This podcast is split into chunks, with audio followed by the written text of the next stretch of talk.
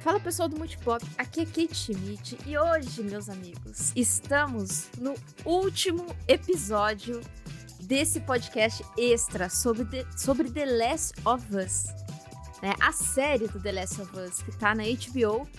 E falaremos aí então do episódio 7 e 8. E começando pelo episódio 7, né? Que é o Left Behind. Mas antes de mais nada, eu não poderia deixar de apresentar aqui o Marcel Lover. E aí, pessoal, tudo bem? Como é que vocês estão? Olha, são do, os últimos dois episódios são os episódios que trouxeram mais mistos de, de emoções, né? Então acho que vai ser um episódio muito especial pra gente poder fechar esses extras, né, que a gente tem feito, né, Kate? Então, cara, que episódio, gente, que episódios a gente vai falar melhor daqui a pouco, né? Mas olha, já vou adiantando. Não, ninguém sai o mesmo depois de assistir esses dois episódios. All right. Let's do it. Watch out! What are you so afraid of? Run! I can't get infected. Everyone I have cared for has died or left me. We stick together. I got this. After all we've been through, everything that I've done, it can't be for nothing. I'm just a girl, not a threat. What are you doing? I have to finish it. You can't stop this. I'm gonna find and I'm gonna kill every last one of them. E para quem tinha, é, tinha medo ou certo, certos temores com The Last of Us, eu entendo que teve pessoas que não gostou, eu já vi pessoas que não gostaram que disseram, não, eu não vou assistir a segunda temporada, porque simplesmente porque não. Mas, na sua grande maioria, eu vejo que muitas pessoas gostaram. Pra gente seguir aqui, Vamos começar então com o episódio do Left Behind, que como a gente vive falando aqui no, no podcast, estando ali como que começou a história da Ellie, como que começou entre aspas ali, né? Na verdade, contando quando ela estava naquele orfanato da, da Fedra, da Fedra. Treinava com aquela melhor amiga dela e, como diz o Neil Druckmann, o crush, a a Riley. É bom ver o Druckmann usando linguagem de geração Z, né? Não é? De linguagem millennial. E esse episódio, ele foi baseado na DLC. É, também tem uma HQ baseada. A HQ ela é muito mais focada na contar essa, essa parte da Ellie no orfanato. É, lembrando que o episódio tem, é, ele é um flashback da Ellie, né? Mas ele tem alguns momentos ali, bem no comecinho, ele tem um, um, momento atual, que é o Joe que tá machucado. E aí ele precisa de recursos, né, para poder ajudar o Joe. Lembrando que nesse episódio nós temos a participação da Storm Raid. E ela tá presente também numa outra série da HBO, né, o Euphoria, ou Euforia. para quem não conhece, pode conferir lá na, no, no, próprio aplicativo da HBO, que tem a, essa série maravilhosa. E nós também temos cast sobre essa Olha série. aí. Então olha fica aí. aí a dica. E Marcelo, como, conta aí pra mim, como que foi, como que foi essa emoção dos, das primeiras cenas aí do Left Behind pra você? Cara, então, o episódio ele já começa muito emocionante, né? Porque ele começa com uma continuação direta dos eventos do episódio, do episódio 6, né, no caso, que o Joe toma lá a facada no bucho, a verdadeira facada no bucho, né? Olha aí, quem pegou, pegou. E aí ele come é, começa com todo aquele contexto da Ellie sendo mostrada ali cuidando de alguém, né? E tanto sozinha, que é o medo dela, e ela tá tentando enfrentar o medo dela de ficar sozinha é, nessa primeira parte. E aí faz uma transição muito maneira pro passado dela, né? Porque uh, se você não der um contexto do que, que tá sendo contado, não faz muito sentido ter sido colocado neste episódio a, a história do Left Behind, né? Porque a história do Left Behind, Left Behind pro jogo, ela, é, ela só veio depois que o jogo foi lançado, ela é uma DLC, ela é um conteúdo extra que você só tem acesso depois que você termina a campanha principal. Foi muito legal essa transição que, que a, a, a, a HBO fez, né? O Neil Druckmann, a direção, né? A direção maravilhosa e, compente, é, é, e super competente ali da nossa querida Lisa Johnson, né? Que fez Uh, toda a, a, transição e toda a direção aí desse episódio, né? Inclusive, importante ter sido dirigido por uma mulher, né? Então isso, é, isso é, foi bem impactante. Cara, eu, gostei muito desse primeiro momento, que foi um momento de muito, muita tensão, né? Porque o Joe tá ali todo estirado, né? Ele tá ali de, de arrasta para cima quase. E ali é, você vê o Joe é, naquela situação e a Ellie tentando cuidar dele, né? Você vê que ali nos primeiros, nas primeiras cenas ela tá é, tentando achar alguma medicação ali dentro da casa, algum curativo, né? Pra poder tentar ajudar o Joe de alguma forma. E aí faz essa transição pro, pro passado dela, que mostra ela ali correndo no ginásio, né? Que ela tá ali fazendo o treinamento é, militar da Fedra, né? E tudo mais. E aí ela tá correndo no ginásio e aí passa uma, uma, uma rival ali, né? Que é, é interpretado pela atriz Ruby Liebert, se eu não me engano, e ela vive a Bethany, que faz essa. faz um bullying ali com a Ellie, né? Inclusive, ela tá aí, depois toma uma porrada, toma um, toma um, um cacete da Ellie, né? Que é a nossa querida Bella Ramsey aí. E aí depois a gente tem uma outra cena que mostra ali, que é uma cena que até acho que não tem no jogo, inclusive, é, né, nessa DLC. Eu acho que não tem, mostrando ali o... É a Ellie sendo a Ellie. É, é muito legal que o, o Neil Druckmann... ah, não, foi, não foi o Neil Druckmann, foi o Craig Mazin ele comenta dessa cena e ele fala que nessa cena, quando a, essa menina ela toma aquele Walkman, Walk. Você teve fita. o Walkman. Você teve o Walkman. Eu de tive. tive. Eu também. Eu também. E eu gravava as musiquinhas na fita, de... trocava assim, a fita acabava a música na metade, aí virava a fita pra gravar o restante da outra metade da música. Exato, exato. É, é era nesse eu, eu nível posso, aí. Posso contar uma fita que eu tinha? Eu tinha uma fita cassete, fita é, cassete, cassete do, das músicas do Chaves. Que eu ouvia quando eu era criança, eu ouvia em looping essa fita, porque eu adorava Chaves, sempre gostei muito de Chaves, então eu ouvia em looping essa fita no meu Walkman. Quando essa menina ela toma o Walkman da, da Ellie, a Ellie até ela só fala assim: não, me devolve. A hora que a menina ela fala, ah, você não está com a sua amiga aqui pra te defender. Então ela já entra em um ponto pessoal da Ellie. Então, assim, quando entra nesse ponto pessoal da Ellie, aí a Ellie vira. vira o bicho. Ah, essa menina vai apanhar agora. No qual ela, na, no outro take, a gente vê que ela tá com o roxo e, e conversando com um dos, dos militares ali da Fedra, que fala pra ela: olha, você quer ser alguém na vida? Então você tem que seguir as regras, se você quiser ser alguém na vida. E daí, depois desse diálogo, corta o take também. A Ellie tá no quarto dela, ela olha para aquela cama vazia, que era onde a Riley é, dormia, né? Desse orfanato. E depois a, a Riley aparece, né? Fala, e aí, Ellie, vamos dar um rolê? Nah, mas onde que você tava? E elas têm aquele diálogo, né? Onde que você tava e tudo mais. Fala que ela virou uma Firefly, né? Um vagalume da, dessa resistência aí que é totalmente contra esse militarismo da Fedra. E ela chama a Ellie para um rolê à noite, noturno. Vamos para um rolê. A Ellie fala: Não, mas eu tenho que acordar cedo amanhã e não sei o que e tudo mais. E no fim das tantas, elas vão para o rolê. Uh, a Riley leva a Ellie para um shopping. E o que remete muito também à nossa adolescência, né, Marcela? Eu não sei você, mas a gente sempre tem aquela coisa que gente, o único lugar que a gente pode ir é o shopping. Que é um lugar fechado, né? Tem uma certa, entre aspas, segurança quando você é adolescente, né? Então, assim, balada você não vai é, para uma festa assim ao ar livre você não vai, então você vai pro shopping. E aqui não é diferente. Aqui nós temos duas adolescentes indo ao shopping, né?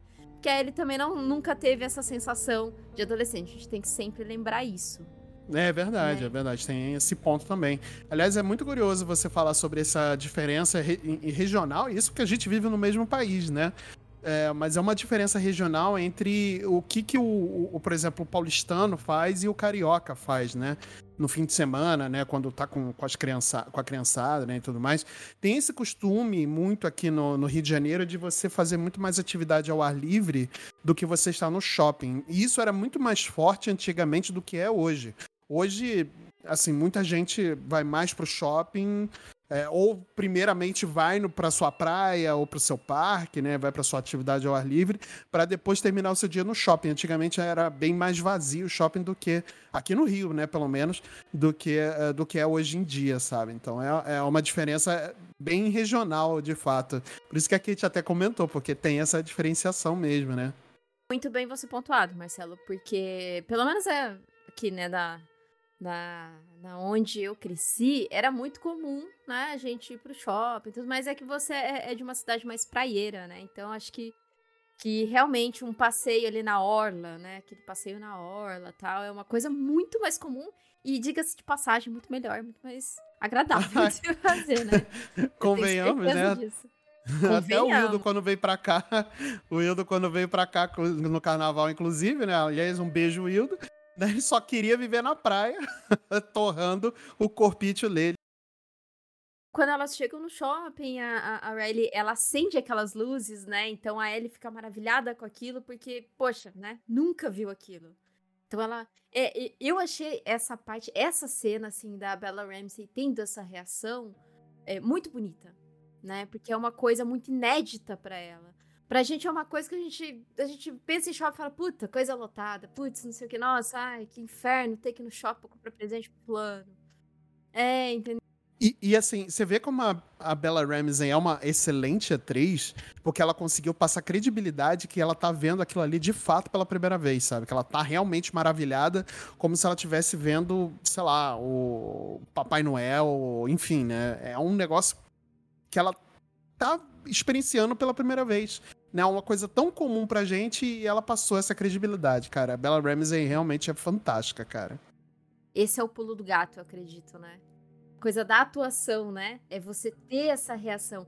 É, eu também digo aqui que a atuação da, da Storm tá maravilhosa mesmo, porque ela, ela realmente passou tudo aquilo que o personagem da Riley passa. Que pelo menos eu me lembro do jogo, sabe? Que é aquela personagem que é, ela aparenta ser um pouco mais velha que a Ellie, né? E, e inclusive elas têm até um, uma, um, um, diálogo entre elas em que a Ellie questiona por que que ela fugiu, né? Porque elas ali, elas têm uma, uma certa segurança ali e, e de certa forma elas vão crescer ali autocontidas na, naquele, naquela zona de quarentena e vão conseguir sobreviver. E a, a Ellie questiona isso. Por que, que você foi foi atrás disso, né? Ela, a, a, a Storm, ela, a Riley, né? Ela, ela responde que, que para ela por, só restaria é, limpar esgotos. Né? Então aí a gente vê que mesmo após um apocalipse, mesmo após tudo, toda a merda que aconteceu, as pessoas ainda estão presas a tabus racistas, né? A, a questões muito racistas, né? Que ela já tinha visto que ela até fala, é isso que sempre sobra para mim. para mim, né? Ou pra, né? Pra, pra quem é negro, que ela quis dizer, né? Então, eu, eu achei isso também de uma, uma tamanha sensibilidade de abordagem também, né? A gente tem aqui um apocalipse, mas a gente não esquece de tocar em, em pontos bem sensíveis e até e sociais, né? Em questões sociais. Que eu acho legal que, que a série tem que trazer, né, pra gente. Pois é. Não, e, e, nunca vai deixar de ter, né, esses pontos sociais. Não é porque você tá vivendo numa no fim do mundo, né, ou no, no, no, naquilo que tá acontecendo, que certas, certas coisas que você tinha antes, ou, ou com quem você, dependendo de com quem você foi criado, quem te ensinou as coisas, essas coisas não deixam de existir, né? Preconceito, racismo, né? A, a própria Ellie no segundo jogo também sofre com preconceito, né, por, por ela ser LGBT, né, quem lembra aí da, da, de uma das cenas iniciais. Então, essas coisas simplesmente não desaparecem quando... Não, não desaparecem. Não importa o momento da história da humanidade, sabe? O preconceito, ele, ele é, acaba não morrendo enquanto uma sociedade é, não, não tentar combater isso culturalmente, né? Que isso sempre vai ficar pré-estabelecido se a acabar deixando, né? É, enfim, na, no shopping, elas estão ali no shopping e a Riley ela prepara várias pequenas surpresas, né? Que são várias pequenas coisinhas que brilham os nossos olhos, né? Que, que ela quer vivenciar com a Ellie. Que tem a, a cena do carrossel, que ela liga o carrossel. Essa cena tem no jogo também e é maravilhosa também. É, e tem uma outra parte interessante. É uma loja da uma... Victoria's Secrets de isso, lingerie. Isso, isso. De lingerie, é. exata. que é muito comum, ficou muito comum nessas né, lojas, né, de lingerie, né, coisa mais é, mais é, rebuscada, né? Virou, não virou uma coisa mais. Uh, é, é, é, como é que se diz? Não virou uma coisa escondida, né? Hoje é bonito você ter essas lojas, né? Nossa, é bonito comprar lingerie, não sei o quê. Mas deve ser desconfortável pra caralho nessa merda, né? Puta que pariu, na moral. Porra. Porra, não tem nada melhor do que uma calçola é pra dormir. Ah, mano, na moral. Concordo. Eu concordo. Porra, cara. Cirola. Cerolas, cerolas é isso. Conforto, conforto, nós gostamos de conforto. Eu, Porra, pelo menos, gosto de conforto. Eu sei que tem gente que Porra. gosta, né? Mas assim, eu gosto de conforto. E, e, é muito engraçado que a Ellie, ela olha para essa loja e fala: Nossa, mas como que, que as pessoas, né, usavam isso? Parece tão desconfortável. e a, a Riley, ela fala, brincando ou não, ah, ah, tô rindo aqui porque eu tô imaginando você com uma dessa. Aí a Ellie dá uma olhada, assim, sabe? Mas você percebe que, de certa forma, teve um teor de flerte ali, né? Que o Craig Mason, ele, fa ele falou que ele, ele tentou deixar essa cena um pouquinho assim para demonstrar que a Riley tem interesse na Ellie também, sabe? Uhum, Mas claro que ela falou brincando, e só que a Ellie, ela também já, sabe, tipo, plim, quando faz aquele plim, hum, entendeu? então ele quis trazer também essa sensação. E o mais legal também é que ela, a, a Ellie, ela olha uma loja de sabonetes e itens de higiene pessoal, uhum. e olha a loja de tênis e, e se questiona, nossa mas o mundo estava acabando e as pessoas estavam preocupadas com tênis. ah, elas não estavam preocupadas em, com sabonete, em itens, né, para se manter limpo.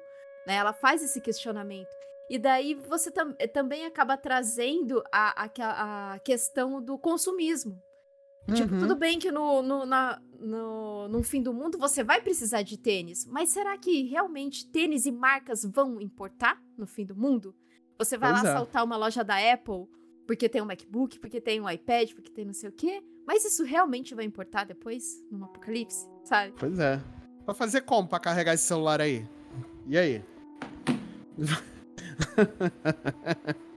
É, exatamente, exatamente. Se você for, se você for o, o, o Bill, talvez você consiga mais, né?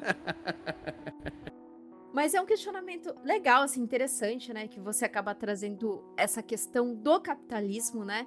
E, e dessa coisa que os Estados Unidos têm de produção em massa, comprar, comprar e comprar, sabe? De a cada dois quilômetros que você viaja ali num, numa autoestrada dos Estados Unidos, tem um shopping outlet, sabe? É uma coisa muito bizarra. Coisa muito bizarra para mim. Então, quando a série traz isso, quando a série traz esse, essa pitadinha assim, é, ela acaba, acaba mostrando, né? Olha, a preocupação das pessoas na, no começo era essa. Hoje em dia, hoje a sociedade ela muda de tal forma quando ela sofre um impacto tão grande que se questiona, você se questiona, nossa, mas na, na, lá atrás a gente fazia tal coisa, nossa, lá atrás a gente tinha um comportamento totalmente diferente, né? Pois é. Então, Não, a, e o questionamento da Ellie é muito interessante, né? Porque ela fala, ela, como você mesma disse, né, Kate, ela pergunta, ué, a loja de sabonete de, é, que, era, é, que tinha só produtos de limpeza estava intacta praticamente, né? E a loja de tênis estava toda saqueada. Você vê qual era a prioridade das pessoas num apocalipse zumbi, né? Pegar tênis, pegar bens de consumo ao invés de bens de itens de, de primeira necessidade, sabe? Que era um sabonete, um shampoo, sei lá, né? É, é um questionamento muito bizarro, né? Ela nasceu após é, é, pós toda toda o estouro aí dessa pandemia, né?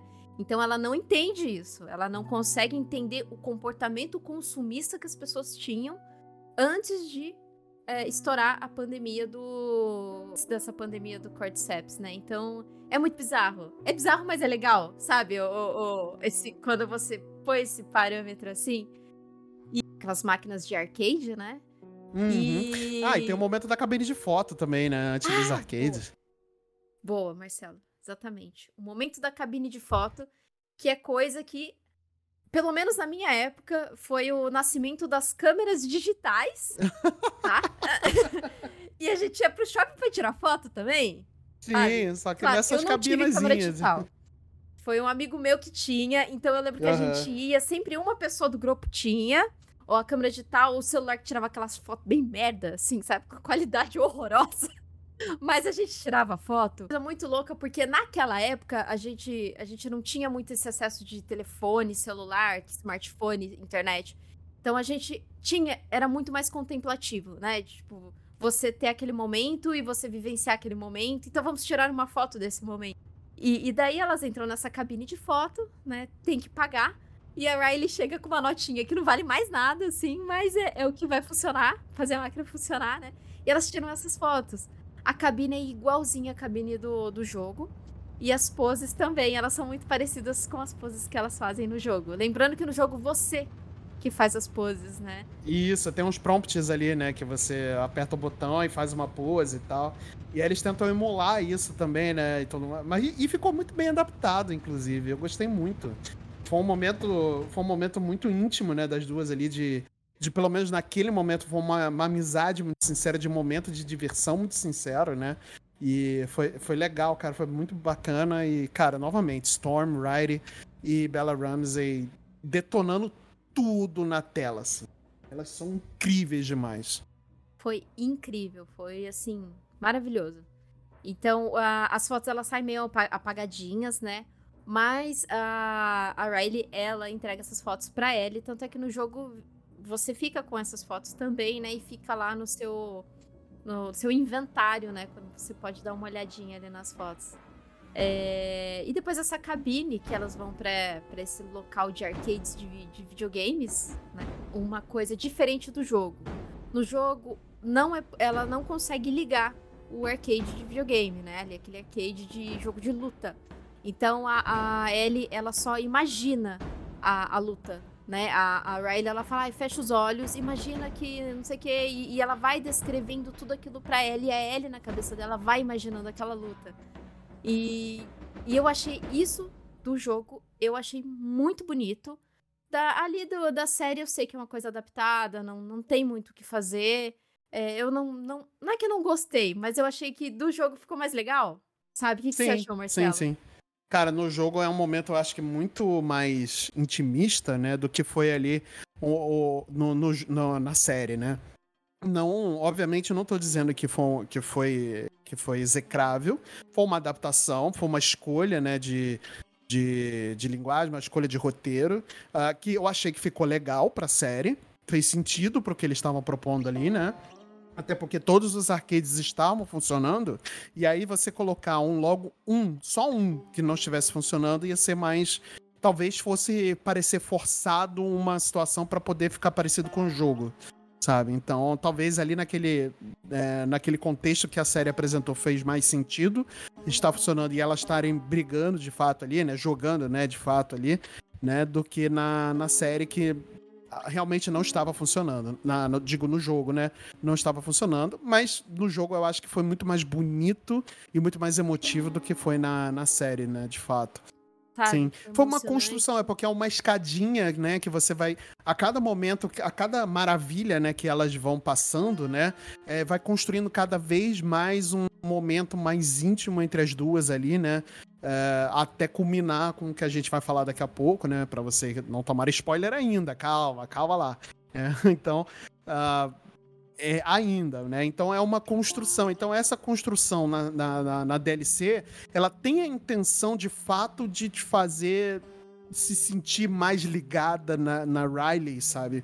Por, do que como é diferente na série, porque na série a gente já tinha informação de quem era a Riley, o que, que mais ou menos ia acontecer e que ela iria de fato aparecer e tudo mais. E no jogo não, o jogo foi uma apresentação de um personagem novo, então precisava dessa construção de, de, de um envolvimento com a personagem, né? O porquê que a Ellie gosta tanto da Riley, porquê que é a melhor amiga dela, né? E tudo mais. Então precisava dessa, é, dessa construção, né? Que o jogo teve. Então foram é, alternativas diferentes que eu achei que ficou muito bem adaptado, né, para cada um para sua mídia e eu não, não tenho do que reclamar. Obviamente, do jogo, para mim, ficou melhor, né, nesse ponto, porque eu acho que foi mais emocionante, né? Elas trazem pra gente uma certa, né, emoção de, de você ver a Riley tentando fazer com que a Ellie é, é, viva aquele momento de uma maneira bem, assim, bem na realidade dela. E eu, eu, sou, eu sou muito daquelas que, assim, é... aquela coisa, eu sou muito daquela, daquela frase bem brega, tempos difíceis para nós sonhadores. E, e, e, quando você vê uma pessoa sonhando, assim, né, tendo essa visão assim, é uma coisa muito bonita para mim, sabe? Pessoa não, né? O jogo, olha eu. quando você tem essa, essa representação de uma pessoa sonhando, né, tendo essa visão assim, é uma coisa muito bonita, né? E uma outra coisa diferente é que na série eles retrataram Mortal Kombat. e no jogo não é Mortal Kombat. No jogo é um próprio. São próprios personagens que eles fizeram. Né? Aí o Troy Baker, ele questiona, né? É, é, é um bem genérico. E o Troy Baker, ele questiona o Neil Druckmann, falando por que, que vocês tiveram essa, é, é, essa mudança. O, o Druckmann, ele fala que na época do jogo, seria muito difícil você colocar um Mortal Kombat lá, porque é dor de cabeça, né? Você lidar com licenças, copyrights e tudo mais. Sim, principalmente porque quando você tem um jogo em que você precisa ter um copyright, beleza, você, te, você fez um acordo lá de 10 anos. Daqui 10 anos, se ele quiser relançar esse jogo, ele vai ter que renovar os copyrights. Então fica muito mais complicado. Então, você fazendo uma coisa sua é mais boa, né? Agora, na série, foi usado Mortal Kombat por quê? Porque, gente, Denaro, Money, já tava. Eles já estavam nadando no Money ali da HBO. Pois é. Não, e o Druckmann, dentro da Sony, né? Como a, a a, a, a, saga do Mortal Kombat, né? Hoje a franquia do Mortal Kombat, ela pertence à NetherRealm, que ela tem uma parceria junto com a Sony. Acho que ela tem ações da Sony, inclusive, né? Ou a Sony tem ações da, da, da NetherRealm. Acho que, enfim, é, é uma coisa ou outra, tá? É, então, o Neil Druckmann hoje, como um cara que é um influente dentro do, do mundo dos videogames, ele consegue ter acesso ali ao Ed Boon, falar, Ed, você consegue, né? Vamos fazer aí um collab, você, vamos, vamos, né? Vamos se juntar, né? Fazer aí, bora marcar. Então, eles marcaram e, e veio aí, né? Então, ele conseguiu aí junto não, então ele conseguiu, né, junto aí com o Ed Boon, né, fazer essa parceria para poder aparecer o jogo do Mortal Kombat, que inclusive Uh, o Neil Druckmann adora esse jogo, ele ama de paixão esse jogo, né? E o Ed Boon, eh, ele já falou muitas vezes que ele adora também o The Last of Us, né? E tudo mais. Então, é, os caras ali, como eram, são, o, são grandes personagens ali dentro da, da, das empresas, né? Do mundo dos videogames. Eles conseguiram, vamos fazer esse. fazer acontecer, vamos marcar? Vamos marcar e o marcar veio aí, né? Então, conseguiram essa parceria para botar o jogo do Mortal Kombat, que é o jogo favorito da Ellie, inclusive né, dentro da série. Então, cara, foi bem bacana isso. Eles brincando ali, de, as duas brincando ali de, de Mortal Kombat, foi muito legal. Até porque os, os, eles dois se gostam muito, né? O Neil Druckmann e o, e o Ed Boon, eles, se, eles trocam muito elogios públicos, né? Eles se gostam muito. É, o Neil Druckmann já, já disse várias vezes que gosta muito da franquia Mortal Kombat, que ele, que ele jogou muito quando era adolescente. O próprio Ed Boon também já falou várias vezes como ele gosta de The Last of Us, que é um produto muito incrível para a indústria dos videogames, né, e tudo mais. Então, é, é, é isso. Eles só botaram, fizeram uma call, ligaram lá, ligaram, fizeram uma call, marcaram churras, né? Vamos falar, vamos marcar e, e aconteceu. Querendo ou não, é uma outra coisa que, que a gente acaba lembrando, né? É, eu sei que, que essa coisa de, do, do, de fliperama é muito vívido ainda pro, pro pessoal que, assim, já é mais velho e que viveu isso, né, no começo, nos finais aí dos anos 90, começo dos anos 2000 também, começo dos anos 2000 nem tanto, mas ali nos anos 90, sabe, aqui no Brasil, que o pessoal ia pro fliperama, tinha fliperama lá. no boteco, maluco. Olha isso. Isso, no boteco, irmão. É isso mesmo. Aí o cara tava perdendo puto, ia lá e desligava o fliperama. Ah, muito que bom. atire a primeira ficha quem nunca, nunca tomou uma dose de, de, de um galo aí com, com, com o bêbado do, do boteco aí pra perder no, aí, ó, no, no, no, Street Fighter. Ah. O Pitu. Aguardente Pitu. Eita! né? Só maiores de idade, tá? Só maiores de idade. Só maiores de é, idade. É, só lembrando, gente. Elas estão ali no fliperama do, do Mortal Kombat. a, a Riley, né, ela mostra o tanto de ficha que ela consegue naquelas máquinas de trocado, né? Só que, ao mesmo tempo que ela faz um maior escarcel, assim, pra atirar, né, essas fichas, tem um contaminado ali no shopping que ele acorda com o barulho, né? Um contaminado.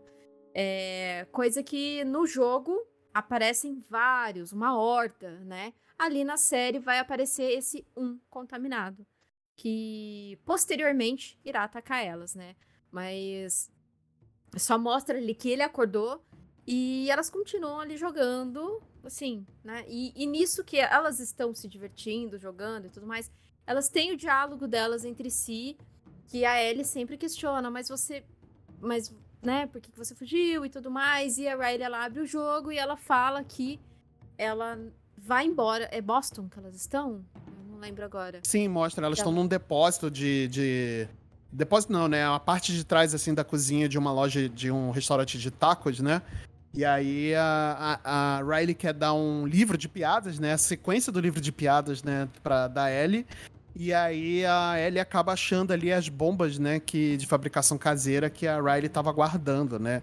Ou seja, ela descobre, né, questiona a Riley que ela não, ela não achou aquele lugar, mas que a, a os vagalumes tinham colocado ela lá de propósito para poder eventualmente atacar, né, aquele posto da Fedra onde estava ali a, a, a, Ellie, né, inclusive. E aí elas têm uma briga, né, falando que a, a, a Riley diz ainda, olha, meu, a gente nunca ia deixar atacar as pessoas, né, a gente só ia atacar a Fedra. Eu nunca ia permitir isso. E aí a Ellie fala, como se você não tem poder, você não, como que você ia impedir que me matassem? Aí a Riley fica sem resposta, né? E tem essa discussão ali, né? É, que foi, foi bem forte, inclusive, né? Foi, foi. E, e, a Ellie, ela fica brava e ela sai, né? Dá o norte ali, sai. É, depois ela volta, né? E nisso que ela volta, é, elas conversam de novo. Tem, tem ali a, um, outro diálogo em que a, a, a Riley ela fala que ela vai embora dali e vai para Flórida, né? Que ela vai para uma outra ba base do, dos vagalumes na Flórida.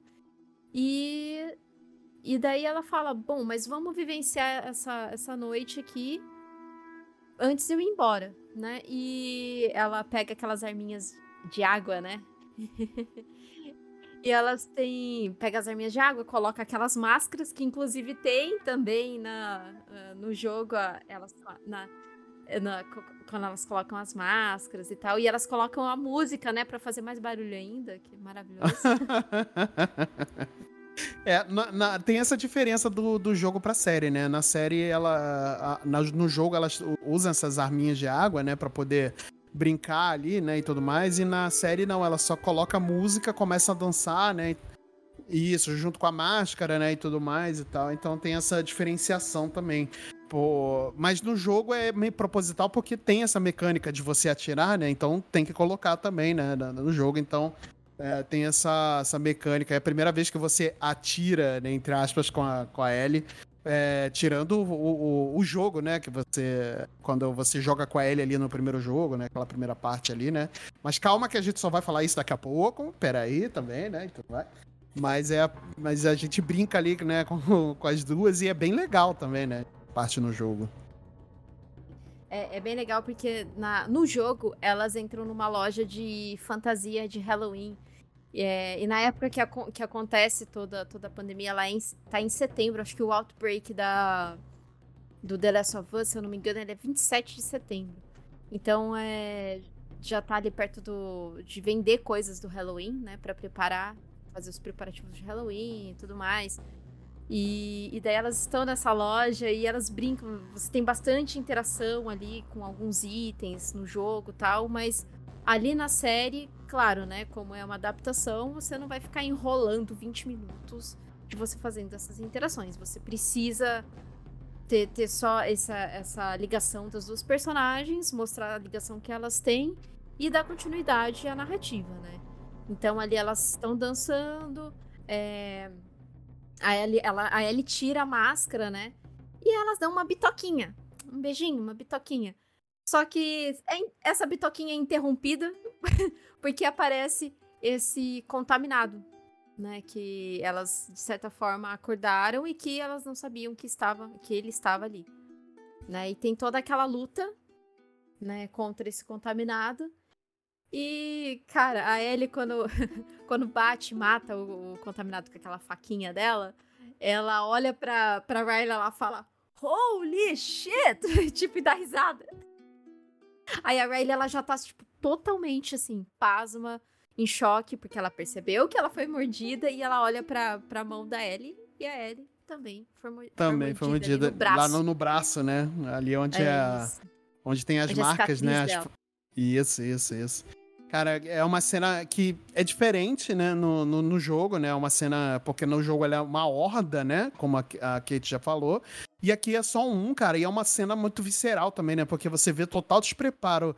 Tanto da, da Riley quanto da Ellie, né? E a Riley já tem uma arma, né? Ela tá armada, ela é uma vagalume, né? E tudo mais. Mas é um total despreparo por, conta de um, é, um só. Né? Imagina que se fosse uma horda, né? Realmente eles poderiam, as duas poderiam ter morrido, né?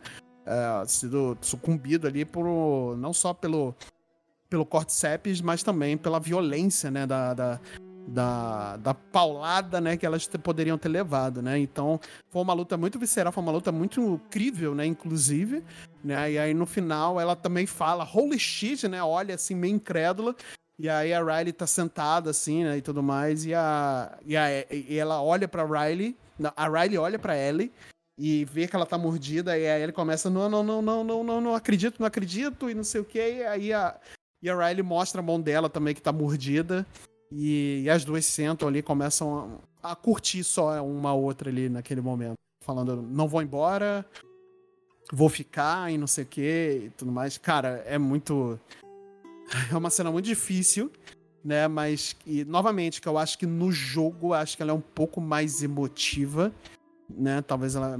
Eu acho ela mais emotiva, eu acho ela muito mais. É, íntima, sabe? Né? Um momento muito mais íntimo entre as duas. E eu não falo íntimo no sentido sexual, tá, gente? É um íntimo em que as duas pessoas estão ali só se importando uma com a outra, só tem naquele vasto mundo, naquele vasto shopping, as duas só estão ali para as duas, né? Então, isso, isso é que eu falo sobre íntimo, sabe? Então foi, foi, foi mais foi mais íntimo, né, essa, essa cena no jogo. Não que também na, no, na série não tenha sido boa, até porque ela faz muito sentido ter sido encurtada na série, exatamente pelo link que ela vai fazer com a Ellie no, no futuro, né? A Ellie do presente, né, no caso. Então, é, é, tem esse detalhe também que eu acho que faz toda a diferença também. Sim, perfeito. Nossa, perfeito. Você já pegou um gancho muito bom, Marcelo, porque essa, essa questão da, da, da Ellie com a Riley, tá aí o motivo do qual a Ellie falou pro Joe naquela, naqueles, naquele segundo, no quarto episódio, em que ela fala que não é a primeira vez que ela mata uma pessoa, né?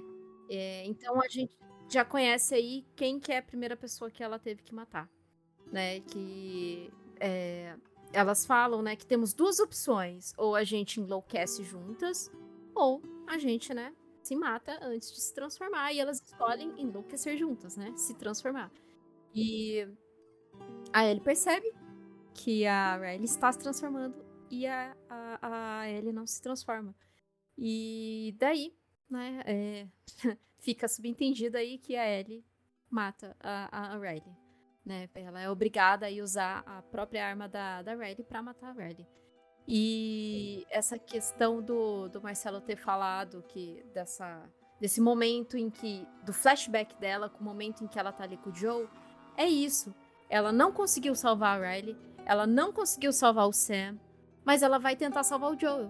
Porque é, são pessoas que ela teve uma certa ligação e que ela quer, ela quer tentar é, é, salvar de alguma maneira, né? Então ela tá ali, ela tá falando, não, Joe, não morre. É, aí ela começa a fazer de tudo por ele, porque ela quer tentar, pelo menos, salvar uma pessoa que, que ela realmente se importa.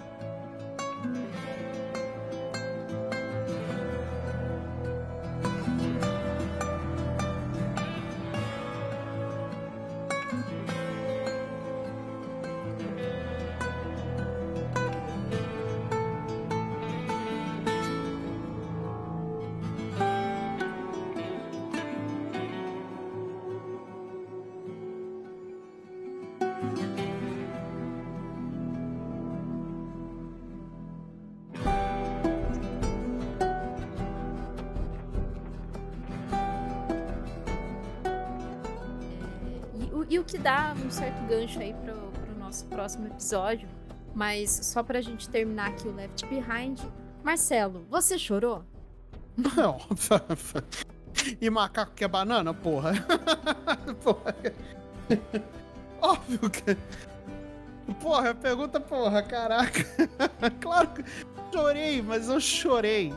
Que novamente, vou, vou, aqui eu vou fazer uma denúncia, vou aproveitar o meu espaço para fazer uma denúncia, porque a minha esposa essa sim, o amor da minha vida, amo de paixão essa, essa pepita de ouro da minha vida, que é a minha esposa, a dona Lívia Delgado, é a senhora Lívia Delgado. Ela promete assistir comigo 11 horas da noite, religiosamente, todo domingo, tá? Aí beleza, começa a assistir comigo. Dá cinco minutos depois, ela tá na terra do nunca. Já tá no terceiro sono. Sabe? É, é, é, vou, vou, vou, vou expor, vou expor, porque isso é relacionamento. E aí o que acontece? Eu tenho que chorar sozinho, ao invés dela chorar comigo. É, ainda tem isso, ainda tem isso. Olha aí, veja só você, veja só o que, que eu, como, como marido, tenho que passar, né? Se vê. Aí. Depois não reclama quando eu não quero assistir dinastia com ela. Aí deixa aqui, deixa a minha indignação aqui. Mas o, o, esse episódio eu. Isso, deu uma pequena charadinha, assim. Eu, só tava com a cabecinha assim, ó, assim, meio deitadinha, assim, disfarçando, sabe? Eu, nossa, tem uma lágrima aqui, mas uh, tá, tá, tudo certo. É, eu tô soltando os olhos aqui. É, mas novamente foi um episódio que eu repeti, eu repeti diálogo. Acho que é, não só trouxe coisas do jogo, mas trouxe também essas, esses questionamentos que a gente a, aqui comentou, né, sobre consumismo, sobre esse questionamento social da Riley é, dentro da Fedra, né, e, e agora com os Fireflies, né, e mais uma vez mostrou que não existem partes que estão certas nesse mundo, né, porque são seres humanos e seres humanos têm uma. É, são complicados, né? sempre, sempre de alguma maneira vão tentar é, ter, ter os seus interesses é, à frente de tudo. Né? Então, a gente termina o, o Left Behind. É, ah, lembrando também que o Left Behind ele foi dirigido por uma mulher, né? Que acho que eu tenho falado bastante, assim, antes de, de, desse episódio, nos episódios anteriores, que é a Lisa Johnson. É, ela, ela dirigiu vários outros episódios de outras séries, assim, mas foi um, um ou dois ou três episódios de outras séries. É, séries como Silicon Valley, que eu acho que é do, da Apple, Apple TV. É, isso, acho que foi Apple TV. É Apple TV, né? É, Desventuras em série. O que fazemos nas sombras. Então, assim, ela, ela é uma diretora muito boa. Ela tem. Esse episódio ele tem também uma outra, uma outra característica. Por ser um episódio que retrata o relacionamento de duas, duas pessoas muito próximas, muito íntimas, né? Você ouvinte que é, percebeu que a gente fala dessa relação muito íntima das duas. Então, ele tem um take mais de câmera próxima, né? É, é sempre assim, daqui da, da altura do, do, do, do, do dorso aqui para cima porque ela quer mostrar que ali são, são momentos bem íntimos, momentos bem próximos, né? Então ela sempre tem esse jogo de câmera muito de rosto, né? Não tanto de corpo inteiro, né? Então é, eles usam esse corte de câmera mais para mostrar esse, esse sentido de, de que, olha, essas duas pessoas aqui têm uma ligação muito forte. Né? Sim. Então é. E o que é, é bem legal, né? O que é bem legal. É, sim, é uma sim, é bem legal. E, e, ela faz isso muito bem, né? Ela faz isso faz. muito Então, assim, é, é legal que a gente percebe que a escolha de direção para certos tipos de episódio tem que ser de diretores diferentes. Não dá para você colocar um, um, uma pessoa só para dirigir todos os episódios, Ex né? Exato, porque senão fica tudo com o mesmo tipo de linguagem. E eu acho que cada episódio, principalmente nesse tipo de adaptação, né? Você tem que dar linguagens diferentes para momentos diferentes, né? Uh, por exemplo, o, o, não adiantaria muito se o episódio do, do, do Bill e do Frank fosse, não fosse feito por pessoas LGBT, por exemplo. Uh, se esse episódio não fosse dirigido por, por uma mulher não, ou por um, eu não sei como é que ela se identifica, né? É, não, não, tenho, não tenho essa noção, mas não seria a mesma coisa se fosse um homem hétero, cisgênero dirigindo e mais. Então, não teria esse mesmo impacto, porque por mais que o diretor possa ser muito bom, possa ser muito estudado, tenha muito material de estudo e tudo mais, ele não tem a vivência. Né? Então, acho que isso faz muita diferença na hora de você transpor certas, uh, certos assuntos para uma mídia como a televisão, o cinema, um livro, enfim, né? faz a diferença. É por isso que né, tem, tem que sempre mudar um pouco a direção. Às vezes é, o ouvinte vai reparar que em algumas séries é, são mesmos diretores para três episódios ou dois episódios, mas às vezes é porque esses episódios estão ligados é, de alguma maneira, né? Tem uma certa ligação de alguma maneira e aquele diretor vai saber fazer esse link, né? Então por isso que às vezes você, vocês podem notar que pode ter, pode ter essa repetição de, de diretor, pode ter essa repetição de diretor porque ele quer passar a mesma sensação que ele passou naquele outro episódio, né? Então vai muito, muito dessa coisa de narrativa e como você quer passar a emoção dessa narrativa para quem tá assistindo. É, isso é bem importante, né? Acho que é, é crucial, inclusive.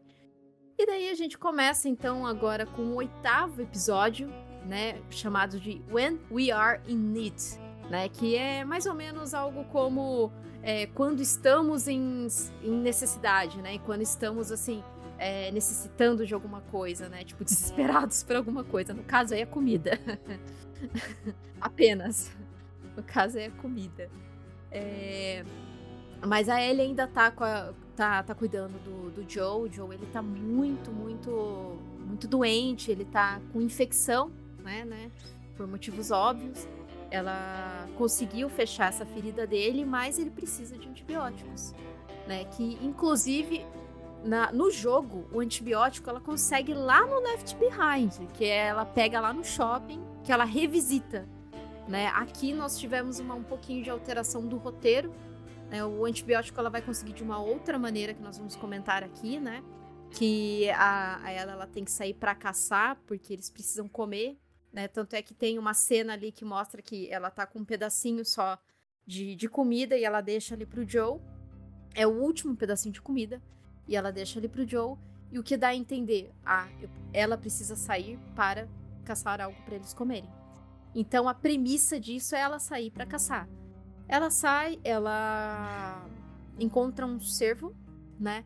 E ela tá ali com o rifle do Joe, ela já sabe atirar, ela já sabe minimamente atirar ali porque o Joe ensinou ela. E ela acaba tendo esse encontro com. É, é Dave o nome dele? É Dave, né? Acho que é David, sim. É David. Isso. Ela tem esse encontro com o David e o James. O David é, já é mostrado um pouco antes, ele é um líder ali de uma comunidade que mora ali perto. E essa comunidade já fica bem implícito que é uma comunidade bem religiosa, porque ele está pregando para essa comunidade. Uhum. Inclusive, comunidade... é o que aparece no começo do episódio, né? Ele pregando Isso. ali, lendo passagens da, da Bíblia, né, para esse pessoal, né, e tudo mais.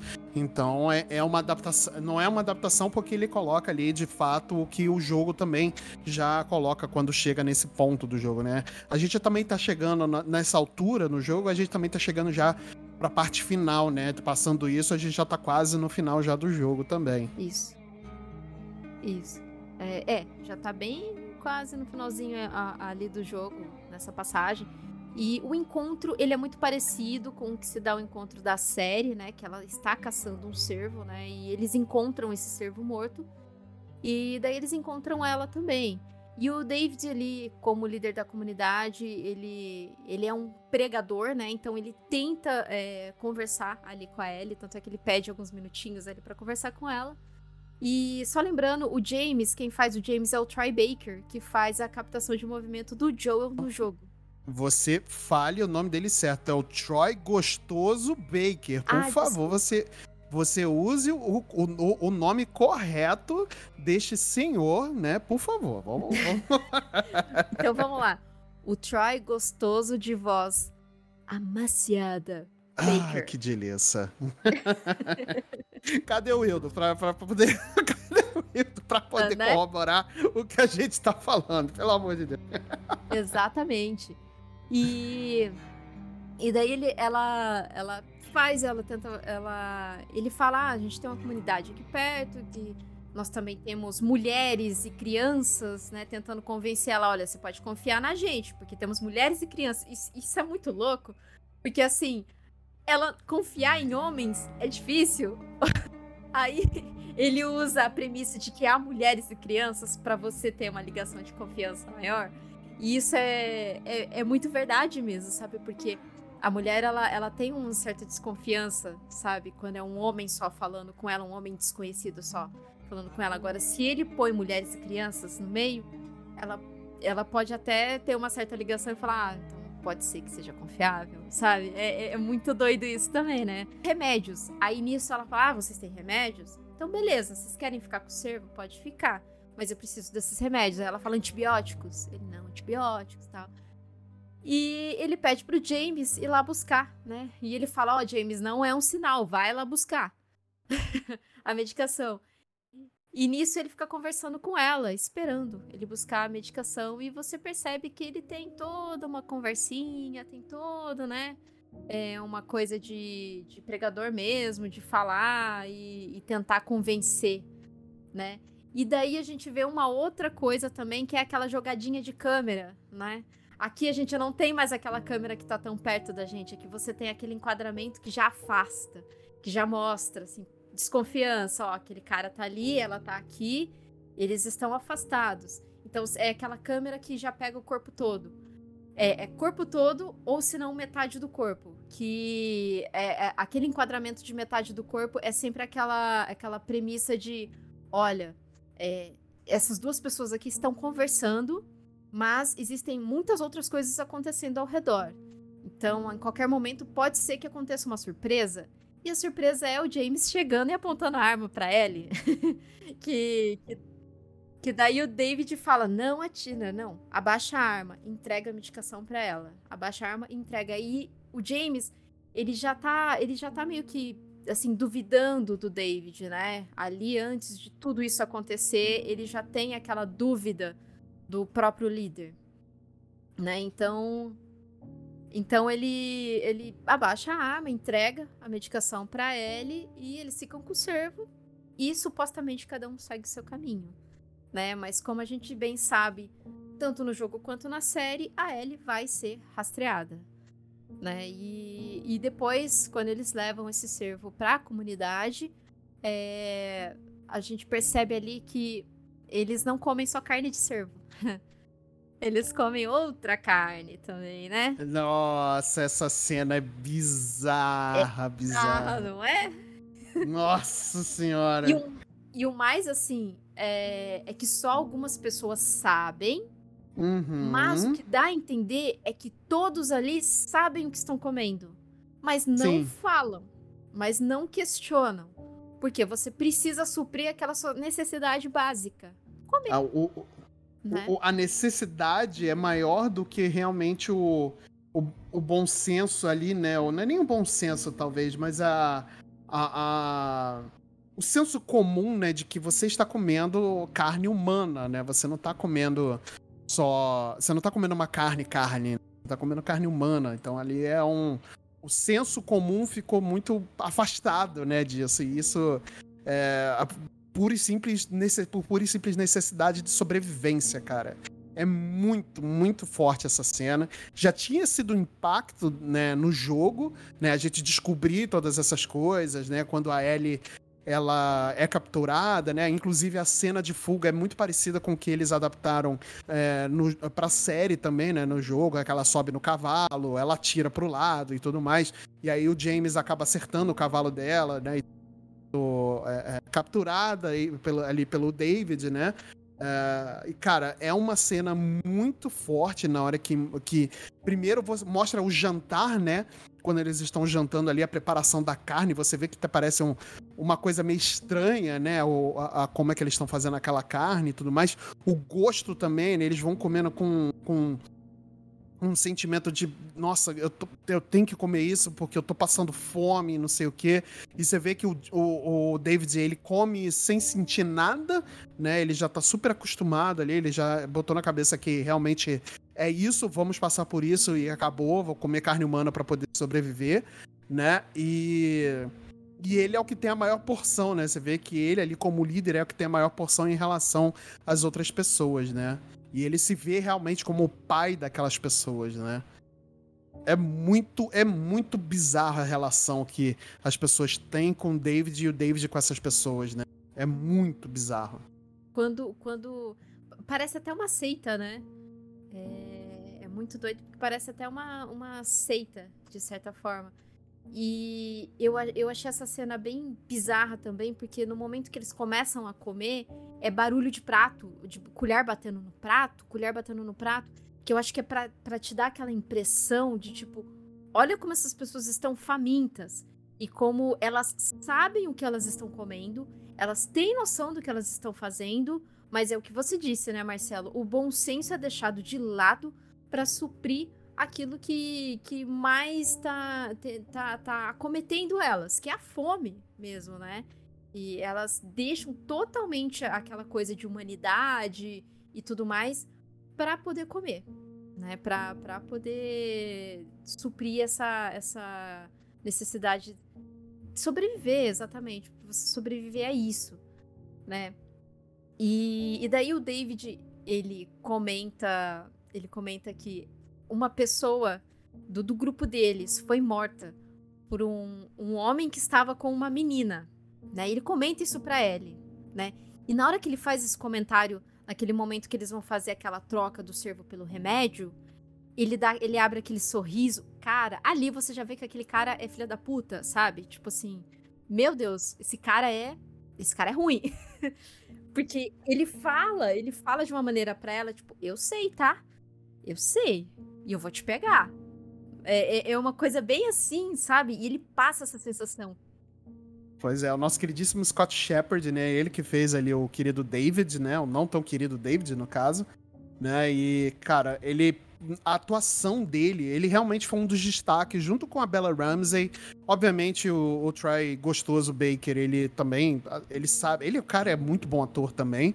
Mas, assim, eu tenho que dar os parabéns, assim, eu tenho que dar o, o, o reconhecimento para Scott Shepard e a Bella Ramsey, que eles realmente arrebentaram tudo nesse episódio. E a Bella Ramsey só melhora a cada episódio que aparece, cara. Puta que pariu. Mal posso esperar pra segunda temporada, porque olha. Se na primeira tá assim, na segunda. Hum... E... Muito, muito, e, muito. E dito e feito, o David ele rastreia a Ellie e acaba encontrando, né, aonde que eles a, a redondeza onde eles estão. É, e a Ellie vendo que eles estão ali tentando achar a casa que, ele, que eles estão escondidos, ela tenta. Ai, peraí. Eu empurrei a gata pra ela não subir aqui de novo. ela tá tentando subir aqui de novo, cara. É já a terceira vez. Eu consegui empurrar ela duas vezes. Aí essa é a terceira que eu tô empurrando. e daí, quando a Ellie vê que eles estão ali naquela redondeza procurando eles, ela pega o cavalo, ela fala pro Joe: Joe, segura essa faca. Se alguém vir aqui, você mata eles. Você mata, você mata. E ela pega o cavalo para tentar distrair eles e levar eles para um outro local né? E é nesse momento que o Marcelo já citou aqui que o James acaba atingindo o cavalo e eles pegam a menina e o David deixa bem claro: eu quero ela viva. Eu quero ela viva, eu quero ela viva. E o, e o James, ele questiona, mas ela matou um, uma pessoa do, do, nosso grupo. Não quero saber, eu quero ela viva. E, e, eles encontram ela e continuam ali procurando o Joe. Né? E o Joe, ele, ele acorda com o barulho né, do, do móvel sendo arrastado pra abrir ali o porão que ele tá escondido. E ele ataca essa pessoa e, nossa, que ataque gore, né? Meu Deus! Nossa! Aquilo o Joe foi tá, gore. O Joe tá no ódio, mas assim, no ódio, um nível de ódio que, nossa senhora, foi, foi bonito, foi bonito. Foi bonito de ver esse, justifique. Esse, é, foi bonito de ver esse momento de violência. mas não, não que isso justifique o momento da, da, da violência, mas assim, a gente já vê aqui que ele já está atacando e torturando outras pessoas uhum. para proteger uma pessoa e não mais fazendo isso para para interesse Sobreviver, próprio, fazia. cara, exatamente, exatamente. Isso faz toda a diferença no desenrolar dessa história pro Joe que a gente vê alguns episódios atrás, inclusive, não tão distante assim. É, alguns episódios atrás você vê um comportamento totalmente diferente do Joe em relação a Ellie né? E agora como ele consegue de fato hoje, assim, nesse episódio cravou que o cachorro, a estaquinha de a Ellie é minha filha, vou fazer de tudo para protegê-la, até torturar e matar. É isso. Sim. Então, aí é muito importante, né, a gente ver que nesse momento o Joe, ele já ele já tá é, fazendo isso para proteção de uma outra pessoa e sobrevivência também né? Não é mais porque ele é contrabandista, roubando pessoas ou fazendo assim é, é, atos bem duvidosos. Ele já fez. Mas como a Tess mesmo, antes de, de partir, né, falou para ele, Joe, esse é o nosso momento de redenção. É, a, é aqui que a gente pode tentar reverter tudo que a gente, de ruim que a gente já fez. Né? Então, esse é um momento assim de virada mesmo que a gente consegue ver do personagem. É, a Ellie, ela é mantida em cativeiro ali, ela está presa, né? Que eles conseguem pegar ela, ela está viva, está presa. E daí a gente percebe por que, que o David queria ela viva, né? Uhum. Infelizmente. né? é, exatamente. Queria a carninha, né? Carninha ali, né? De, de, de Ellie, além de. Né? Aí foi um é uma diferenciação que eu senti, eu senti na, em relação ao David do jogo pro, pro David da série. Ele tem esse quê, né? E no final, ali na luta final, mostra, ele tem esse quê de pedofilia também, né? De querer ter, consumar ali um personagem doentio com a Ellie, né? Eu não senti isso vindo no jogo, talvez eu não tenha percebido, ou a minha memória esteja falhando. No jogo tem também, né? É pedófilo também, né? Então, tem, tem esse.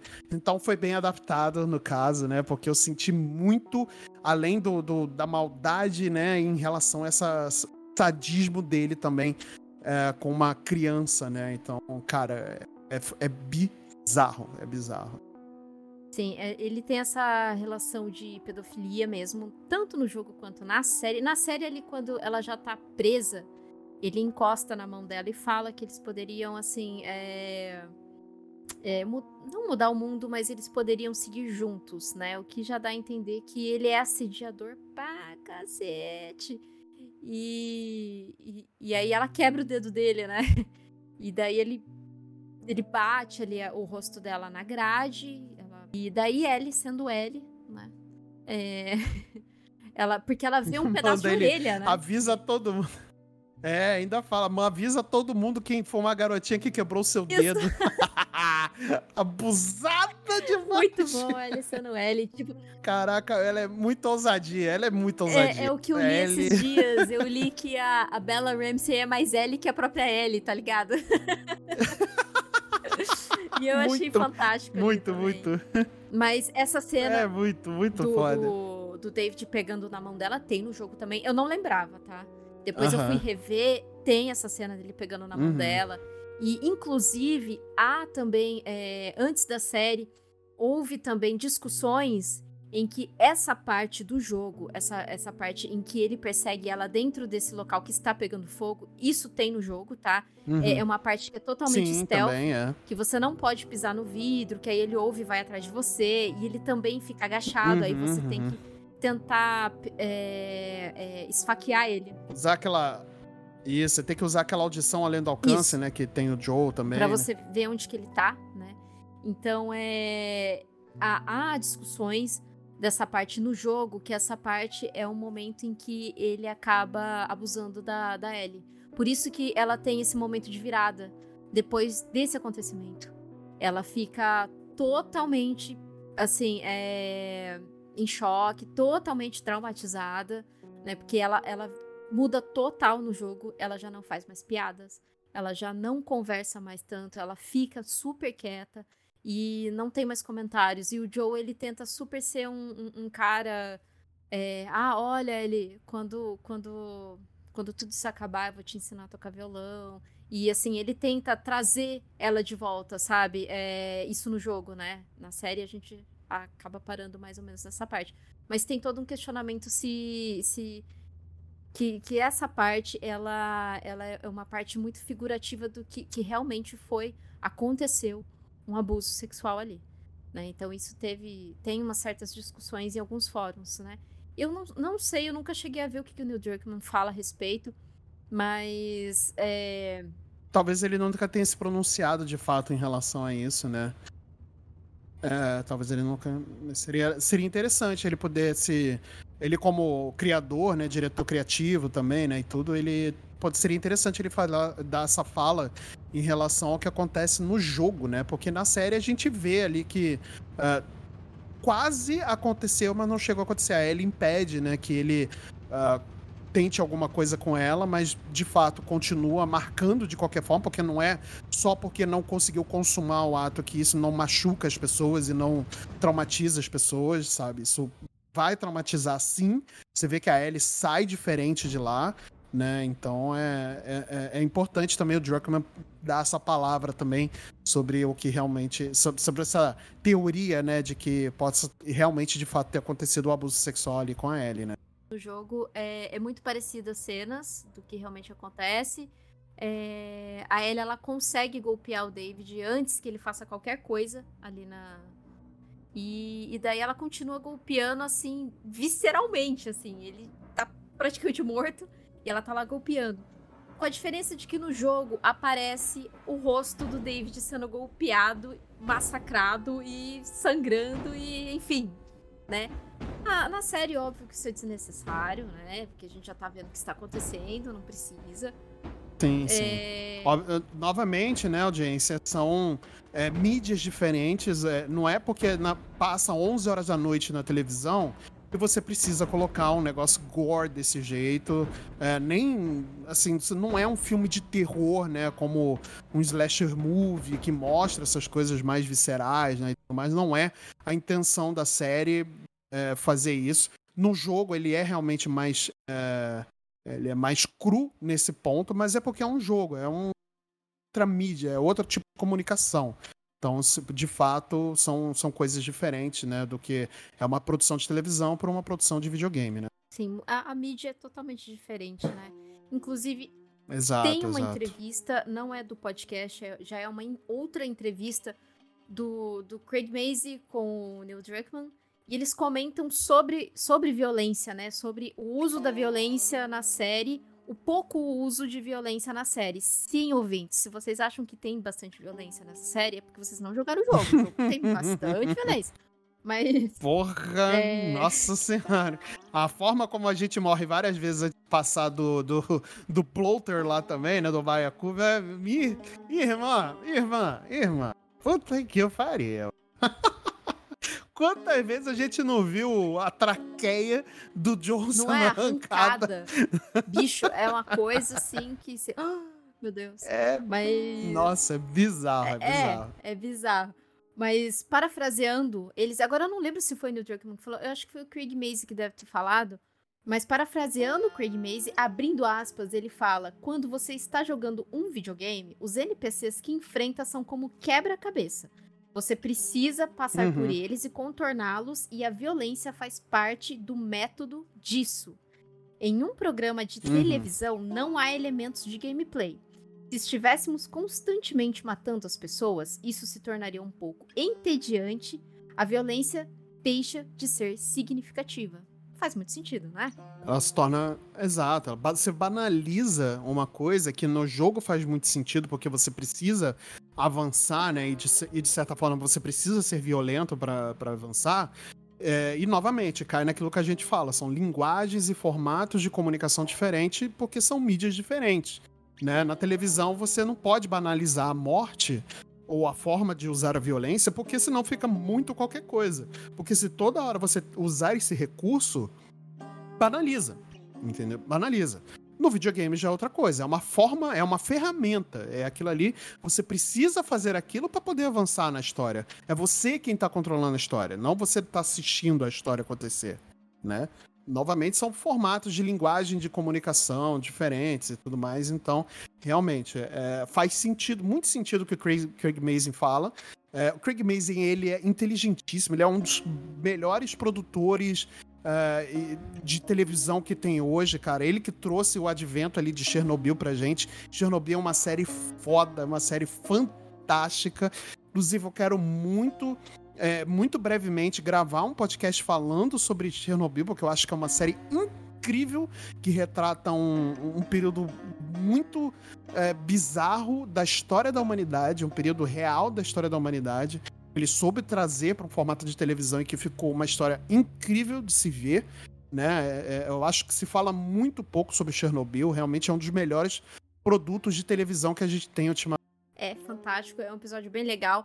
É, tem também umas, umas, uns questionamentos ali de Chernobyl a respeito de Rússia, comunismo e papapi, que eu acho que é legal que a gente poderia também falar ali no, no, no episódio. Mas vamos deixar isso para um episódio de Chernobyl. Então, ouvintes, se vocês querem um episódio de Chernobyl, comenta e pede aí pra gente que a gente cobra do, do da banca aqui pra banca assistir essa série maravilhosa. Mas dando continuidade, então, bem no final, já estamos bem no finalzinho ali, a, a Ellie, ela mata o David de uma maneira extremamente visceral, depois de quase sofrer aí um, um, um estupro mesmo, né? Porque ela sofreu um abuso sexual, né? é, não foi concebido o estupro, mas o abuso houve, né? Então ela foi assediada, ela foi abusada. É, o assédio ocorreu ali na, na quando ela estava presa, né? Quando ele pega na mão dela. E o, o abuso ocorreu ali nesse finalzinho que ela consegue se des, desvin, desvencilhar. Eita, nós! Eita, gente. É, palavrinha da semana. Boa. E ela consegue, ela sai dessa, de, de, desse local e o Joe encontra ela. Né? No que o Joe encontra ela, e, é, ela, tá, ela tá totalmente atordoada. O, o Joe, ele, ele vai tentar encostar nela assim, e ela começa a se debater: não, me solta, me solta. E ele segurando: calma, calma, sou eu. E pela primeira vez ele fala uma coisa que a gente tava esperando e que todo mundo chorou ele falou que eu tenho certeza. É, total. Ele abraça ela, ele fala: tá tudo bem, baby girl. Aí, ah, lágrimas. Ah, derretida. Lágrimas. Derretida. Suor, não, não, não. Suor hétero pelos olhos. Suor hétero pelos olhos. Cara, não, mas isso, esse momento é incrível, é incrível, porque é, para quem não tem a dimensão do tamanho que é esse. Peraí, deixa eu falar que eu bati aqui no microfone. Para quem não tem noção do tamanho que é esse momento, tanto pra Ellie quanto pro Joe, a Ellie acabou de sair do pior trauma da vida dela, né? É, da pior coisa que poderia ter acontecido da vida dela. Ela tá desnorteada, andando sem noção do que, do que é A e B. E o Joe, finalmente, né, depois da saga de ele torturar as pessoas, ele consegue encontrar a filha dele. E ele abraça, tenta. Não, olha para mim, olha para mim, tá tudo bem, meu amor. Ele, em português, né? Aqui na dublagem ficou meu amor, né? Uh, e na gringa o, o, Joe fala baby girl, né? Que é como ele chama a filha dele, né? A, a, a Claire, né? E, e ele fala assim de uma forma tão natural, baby girl, né? It's okay, I'm, it's okay, baby girl. E ele fala de uma forma tão natural, mas e tão paternal e tão amorosa que, cara, não tem como você não sentir isso, sabe? As, as palavras, o peso da palavra, não é uma coisa jogada, não é como eu estou falando agora. É uma coisa com muito sentimento, sabe? E, e o Pedro Pascal, ele é tão. Eles são. Um, é ótimo ator também, ele é ótimo, ele foi, um, foi uma escalação assim, no ponto para ele viver o Joel, ele consegue passar essa credibilidade do amor que ele sente por aquela criança, por aquela menina, sabe? Pela filha dele, que a, a Ellie é filha dele, né? Não é não veio dele, mas agora é filha dele e calma, tô te segurando meu amor. e vai dar tudo, vai dar tudo certo. Pega o casaco, bota nela e ele sai andando, créditos sobem, minhas lágrimas descem e eu tô totalmente destruído na cama. E novamente, vou, vou, vou deixar novamente registrado aqui que a senhora, minha esposa, me deixou na mão nesse episódio também. Dormiu de novo. Tô cobrando, tô cobrando ao vivaço aqui, tô cobrando ao vivaço da senhora minha esposa, que eu sei que ela está ouvindo nesse momento. A senhora tome vergonha, assista comigo e me console no final do episódio, porque esse próximo agora, que vai ser o último, vou precisar de pelo menos uma semana de terapia. Já liguei para minha terapeuta, inclusive, porque vai ser, vai ser difícil. Vai ser difícil. Mas é um peso ali, não é nenhum peso no sentido negativo, mas é um peso emocional, uma carga emocional muito grande que não tem como você não sentir, é, sabe, você não ficar entregue o que está sendo visto ali, o que você está sendo, uh, o que está passando ali na televisão naquele momento, sabe? É um momento muito, muito sentimental, de fato. Né? Então tem muito peso essas falas, essa palavra. Pode ser uma palavra muito comumente usada, né? Ah, meu amor, baby girl, enfim, pode ser uma coisa muito comum, mas pro, pro Joe e pra Ellie naquele momento tem peso pelo momento que eles estão acabando de viver, né? Então, realmente é, é, é, é incrível esse momentinho de uh, It's okay, baby girl, I got you, baby girl, estou aqui, meu amor, né? Então é tem peso, tem peso e é muito emocionante de fato. Sim, é... principalmente porque nós Estamos vindo de vários episódios aí em que o Joe ele é muito fechado, ele é, tem, tem, toda essa essa coisa de que para ele o tempo parou a partir do momento que a Sarah morreu, né? Tanto que, que o relógio dele quebra, tudo. Então tem tem todas essas coisas que demonstram que, olha, o Joe ele parou de viver porque ele perdeu a filha dele. Né? Então é uma perda muito grande. E a partir desse, desse momento agora que ele abraça ele, que você vê que ele está aberto a, a sentir novamente o, o, o amor terno, né? O amor fraternal mesmo que ele, que ele sentia pela filha dele, sabe? Assim, é, e isso é, é um, uma coisa que é muito é porque. Ah, eu, eu vou falar spoiler, mas só que eu não, eu não. Não, tá bom, vai, eu deixo pra comentar depois. Eu ia comentar uma coisa, mas isso é spoiler no último episódio. Então eu não vou comentar. Você tá entendendo? Que o Marcelo sabe. Não, não, eu, eu, eu sei, eu sei onde que você quer chegar, mas. Vamos. Ai, vamos. Ai, eu sei, Kate, eu sei. Eu sei, eu tô, eu tô em faniquitos aqui também, junto com você. Eu tô, eu, porque eu também queria muito poder dar esse contexto é. final para Sim, porque puta que pariu. Nossa, é, é, eu também queria. Puta Mas que pariu. Eu, eu acho que não tem um puta que pariu melhor no momento do que esse. Sim. Então eu acho que eu vou, de, eu vou guardar isso pra, pra gente comentar no, no próximo episódio, que o próximo episódio, ouvintes, será com será comentando a série como um todo e aproveitando aí o gancho, já comentar o último episódio. Né, que aí o último episódio a gente não vai comentar nesse especial, a gente vai deixar para comentar no, no, próximo episódio que a gente comenta a série todinha. Porque aí a gente já dá um fechamento da série, né? Que a gente. É, esses episódios é, extras aqui é para contextualizar, porque se a gente deixasse para falar tudo em um episódio só, não ia dar. Né? Então a gente contextualiza aqui. E você sabe que o, o para quem não, não sabe, né, eu, eu estou também no podcast do Gamer com a gente falando sobre jogos de videogame. É, nós gravamos um podcast sobre The Last of Us 2 que foram quatro horas de podcast.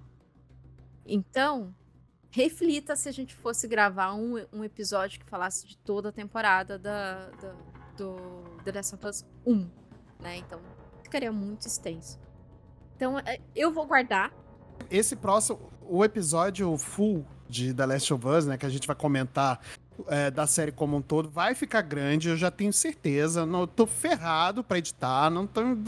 Dane-se, dane-se, dane-se, caguei. É isso, já aceitei, né? E aceita que dói menos e vambora, é isso. Esse episódio, o último especial, já tá grande, né? Estamos quase duas horas aí. então é isso. Imagine o full, cara. Mas vai valer a pena porque a gente vai comentar a série como um todo.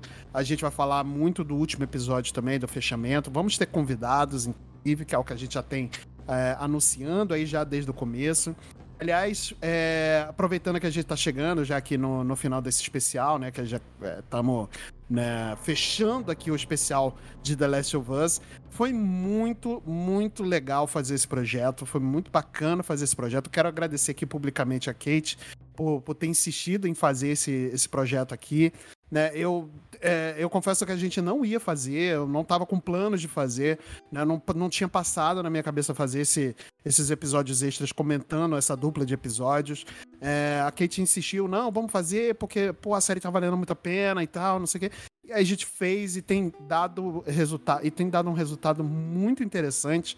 É, e eu não falo só em audiência, mas em questão da qualidade do, do bate-papo que eu e a Kate a gente tem tido em relação aos episódios. É, a gente tem falado muito sobre muitos pontos é, que eu não percebi e que a Kate viu, ou que a Kate não viu e eu percebi, e vice-versa e tal. Então foi muito. e tem rendido muitos assuntos bem bacanas. Né? Eu gostei muito de fazer esse projeto, então Cara, Kate, muito obrigado por, por insistir de fazer esse projeto. Foi, foi muito legal. Tem sido muito interessante. Obrigado também por ter editado boa parte desse, desse projeto, que a edição ficou pepita de ouro total. Inclusive, contratem a Kate para editar o seu podcast, porque a Kate é incrível editora e tem mais um talento surgindo no mundo podcaster. Então, contratem a Kate, deem dinheiro pra Kate, porque vai valer a pena pra caramba. Ela tá editando bem pra caramba. Então, parabéns, parabéns, Kate, e parabéns ao Multipop e, e parabéns à minha esposa por ter por dormir durante o The Last of Us e vou cobrar, tô cobrando mesmo, tô cobrando mesmo. Eu sei que eu vou dormir com o cachorro depois disso, mas. Agradeço também todo, todo o carinho aí. É... Para mim é muito importante porque eu gosto de mais de The Last of Us. Tem algumas ressalvas com algumas coisas do jogo? Tenho. Mas é, é, é algo que, assim, que eu tô gostando bastante de, de vivenciar essa série. É, esses episódios extras ficaram bem legais também, eu achei que ficou muito legal. É, e para vocês ouvintes que gostaram de episódios extras, é, comenta aí se vocês querem que a gente faça algum episódio extra de alguma coisa, de algum tema que vocês acham relevante, que vocês acham que ou que gostariam de ouvir aí a nossa opinião, né, do nosso CPF. É, eu já tô vendo com, com o Hildo de a gente fazer o, alguns episódios extras aí, mas aguardem que a gente vai, vai falar ainda o que, que é. Né? Novidades. Vem aí. Vem aí. Vem aí. Então a gente vai deixar aí suspenso no ar para vocês ouvintes, se quiserem comentar, claro, né? Sobre, ah, faz de tal, de tal série, faz de tal filme. Bom, mas estamos aí é, já nos despedindo, né, da série, da, desses episódios extras da série e da série como um todo, né? Na próxima semana a gente já está se despedindo. Vai, vai ser triste? Vai, mas, mas ó, o coração vai estar tá batendo muito forte aqui pra, pro, pra temporada 2, né? Que, cara... Vai, vai, ah, vai. Ah, meu Deus. Ah, meu Deus.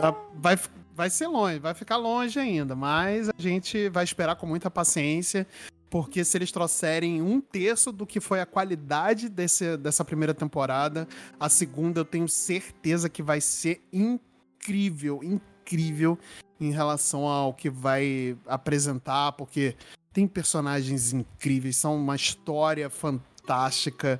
É, é, tem momentos de tensão máxima, assim, que você não acredita do que tá passando na sua frente. Então, aguardem, porque a segunda temporada vai ser foda.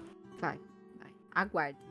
E acho que para finalizar aqui, Marcelo, você tem alguma coisa para mais alguma coisa para falar sobre esses episódios? O que, que você espera?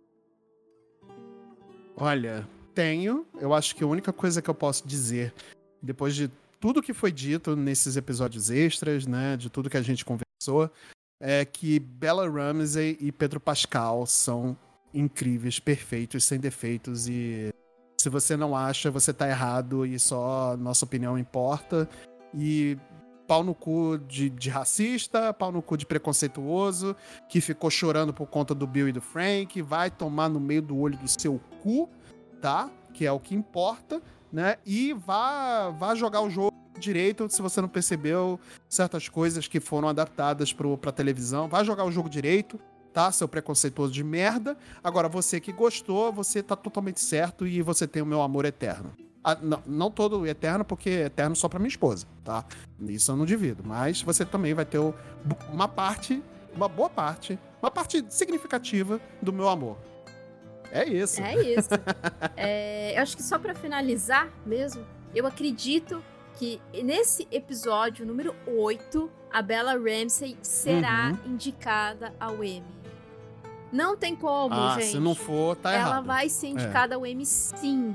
Porque ó, a menina é boa, cara. E, e, assim, não, não, não tô sim. sendo saudosista ou puxa-saco, porque várias outras mídias baseadas em jogos, eu já, já falei que. Já, quando eu achei ruim, falei que foi ruim. Que nem Resident Evil lá do Netflix, uhum. não percam seu tempo, eu perdi o meu tempo. Uhum. Mas eu perdi o meu tempo pra, pra ter. para poder falar mal. Mas, mas assim. Exato. A Kate fez um favor para vocês, ela fez um trabalho Sim. que muitos políticos não fazem, que é passar por esse tipo de, de provação para poder livrar vocês disso aí. Então agradeço a Kate e dei seu dinheiro para ela. Como diz o, o, meu grande colega do podcast Gamer como a gente, o Rodrigo Estevam, a Kate entrou na frente desta bomba para proteger vocês. é... é isso. É bem por aí. É bem por aí. Então, não é puxa-saquismo, gente. Ela está fantástica. Ela vai ser indicada ao Emmy. E eu ah, espero vai. muito que vai. seja, sabe? Espero muito que ela ganhe. Que é para calar a boca desse pessoal que, quando ela foi escolhida como atriz para fazer a Ellie, muito babaca falou: Nossa, mas é feinha, hein? Gente, é uma personagem é. de 14 anos. Mano. Assim, vocês têm problema. Sério. É... Não, tem problema demais. Eles querem sexualizar tudo, gente. Eles, cara, têm uma tara. Os caras são uns merdas do caralho que eles querem sexualizar tudo que eles veem pela frente. Não pode aparecer uma mulher na frente dele que eles só querem que apareça de biquíni e de não sei o que. De... Ah, vá pra puta que te pariu, irmão. Caralho. Porra, a atriz é uma, ela é uma atriz fantástica. Ela, porra, ela fez Game of Thrones, ela fez teatro, fez outras séries também. Porra, ela fez acho que uns dois ou três filmes também. Cara, ela é uma atriz fantástica e vocês estão reclamando porque, ai, porque ela é feia, porque ela não combina. Ah, vá pra puta que te pariu, irmão. Caralho. Porra. É... Então, acho que a gente fica por aqui, né? Ah, ah, sim, gente. Segue a gente lá nas nossas redes sociais. É, deixa o seu recadinho lá, se. Pode ser na rede social. A gente tem o nosso site também, que você pode deixar o nosso recadinho. Nós temos um e-mail também do Multipop. É, é muito fácil. Pesquisa lá, Multipop. O nosso logo é um amarelinho escrito Multipop em vermelho. Então, assim, não tem erro, tá? Não tem erro para você encontrar nas nossas redes sociais. Estamos no Twitter, estamos no Instagram. É, tem a Twitch, que é Multipop na TV, né, né, Marcelo? Que você faz aí três, três lives por semana. Olha isso, gente. Muito máquina. Muito máquina esse homem. Então, é, lá no Instagram nós temos a programação da Twitch, do que vai ser feita as lives.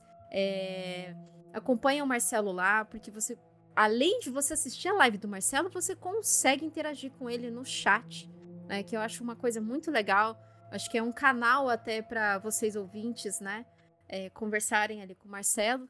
E pode também deixar o seu recadinho lá, dando ideias de assuntos, o que, que vocês gostariam. E uma outra coisa, um outro recadinho, a sua, a sua avaliação no Spotify e na Apple é, Podcast, tá? É muito importante a sua avaliação, porque isso nos ajuda a ser ranqueados, melhores ranqueados durante pesquisas de podcasts relacionados a entretenimento, a cultura pop, a videogames, enfim a todos esses assuntos. Se você for dar a nota baixa ou uma estrelinha, duas, três, que seja menor que cinco, antes de você fizer isso, fazer isso, manda o seu recado. O que está incomodando? O que, que você não gostou? A gente aceita, né? Todo, todo esses comentários, esse feedback, porque é um momento que a gente pode melhorar o podcast, tá? Então, antes de você fazer isso, manda o seu recadinho, quem sabe a gente não pode melhorar, é alguma coisa do áudio e tudo mais. Ah, não, eu não gosto de vocês porque vocês são, vocês não gostam do do, do Bozo, vocês não gostam de não sei o quê. A gente não gosta mesmo, então isso a gente não vai mudar, tá é, bom? Aí, é... é, isso não vai mudar. Aí se você gosta do Bozo e tá ouvindo a gente, tá você que tem um problema. Então tem um.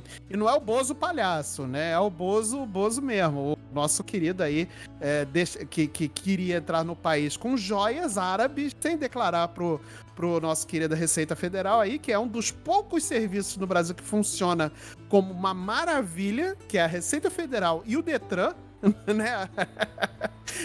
são, são é maravilha, são dois, são dois serviços maravilhosos. Então, se você gosta do Bozo e está ouvindo a gente, você que tem um problema, não é a gente. Então, um beijo de luz para você.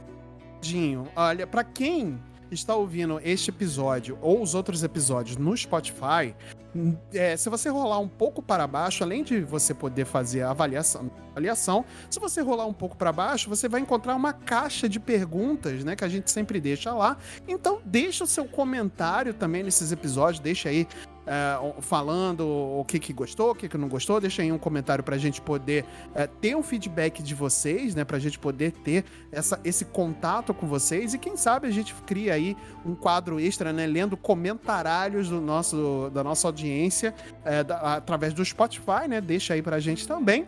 E deixe neste episódio específico aqui, se você quer ver a minha esposa jogando The Last of Us na live na Twitch. Tá aqui lançado o desafio. Então vamos, vamos subir essa hashtag Lívia no, no, no The Last of Us. É isso. Show. Showzeira demais. Então é isso, meus ouvintes. Um beijo no coração e paz. Paz e fogo no racista. É, gostei.